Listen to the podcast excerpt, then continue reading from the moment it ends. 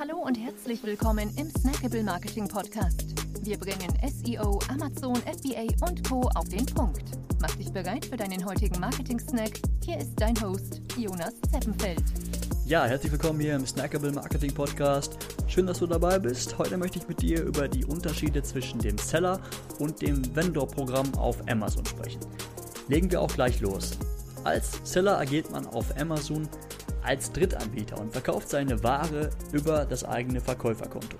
Das Seller Central dient dabei zur Verwaltung dieses Verkäuferaccounts ähm, und dort können eben alle wichtigen KPIs äh, eingesehen werden, ähm, Lagerbestände gecheckt werden, Bestellungen, aber auch ähm, A-Plus-Inhalte angepasst, erstmal erstellt und angepasst werden oder Bilder ähm, eingefügt werden. All das erfolgt da zentral über das Seller Central und auch gelangt man hierüber ähm, in die Werbekonsole.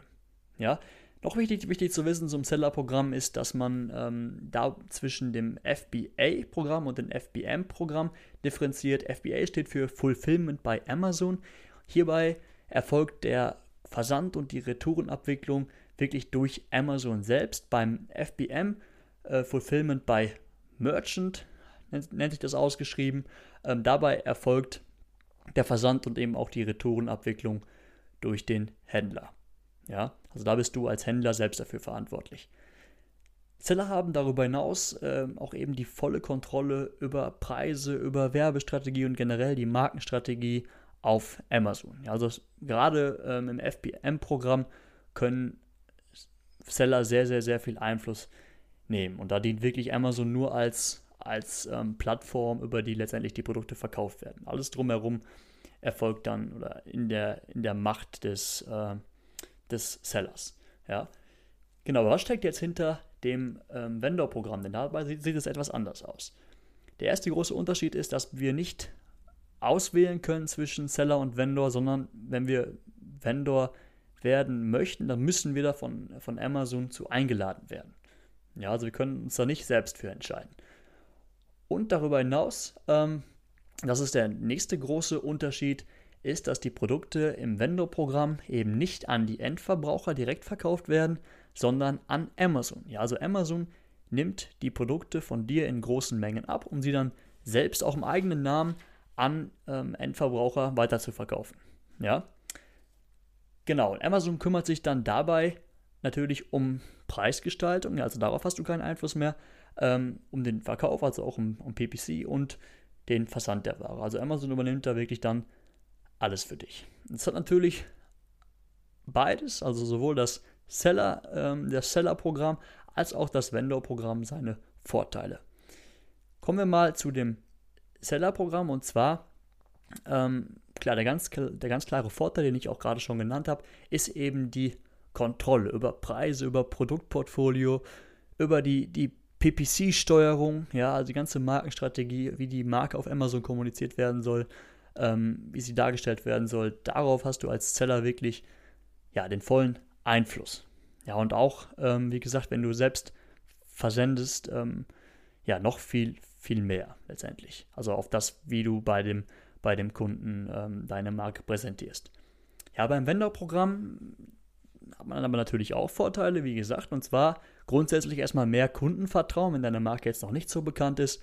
Und zwar, ähm, weil rechts in dieser Buybox steht ähm, Verkauf und Versand durch Amazon.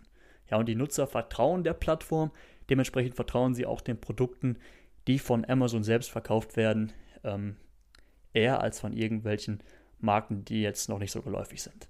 Ja, das ist eben der große Vorteil des Vendor-Programms generell hast du eben geringeres Risiko, weil sich Amazon eben für dich um, um alles kümmert. Ja, also auch gerade das heikle Thema PPC wird, kann von Amazon übernommen werden. Dementsprechend ähm, sparst du dir da ja, den, den, den Aufwand und hast dann meist oder gegebenenfalls auch bessere Margen. Ja? Genau. Also das waren erstmal so, so grundsätzlich die ähm, die Kontrolle, äh, die, die, die, die Vorteile beider Seiten. Und zwar ist es echt abhängig von deiner Unternehmensphilosophie. Ja, wie möchtest du ähm, dein Unternehmen auf Amazon präsentieren? Möchtest du selbst Einfluss haben oder möchtest du einfach nur möglichst mit geringem Aufwand viel absetzen, dann ist es, ist es Vendor-Programm für dich und es ist eben nicht so. Also möchtest du wirklich deine, deine Marke etablieren und da selbst ähm, daherbleiben, dann ist möglicherweise das Seller-Programm interessanter für dich. Ja? Aber diese Entscheidung sollte wirklich gut überlegt werden und ähm, gerade weil ein Weg zurück sehr, sehr, sehr schwierig ist. Also wenn du dich einmal vom Seller-Programm für das Vendor-Programm entschieden hast, dann wird es verdammt schwierig, da wieder herauszukommen und wieder, wieder Seller zu werden. Deswegen überlege es dir wirklich genau und lies dir alle Informationen durch, um dann letztendlich die richtige Entscheidung zu treffen. Jawohl, das war's für heute. Bis zum nächsten Mal. Ciao. Wir freuen uns sehr, dass du dabei warst. Wenn dir die heutige Episode gefallen hat, dann abonniere und bewerte uns gerne. Bis zum nächsten Mal und stay tuned. Dein Dive Team.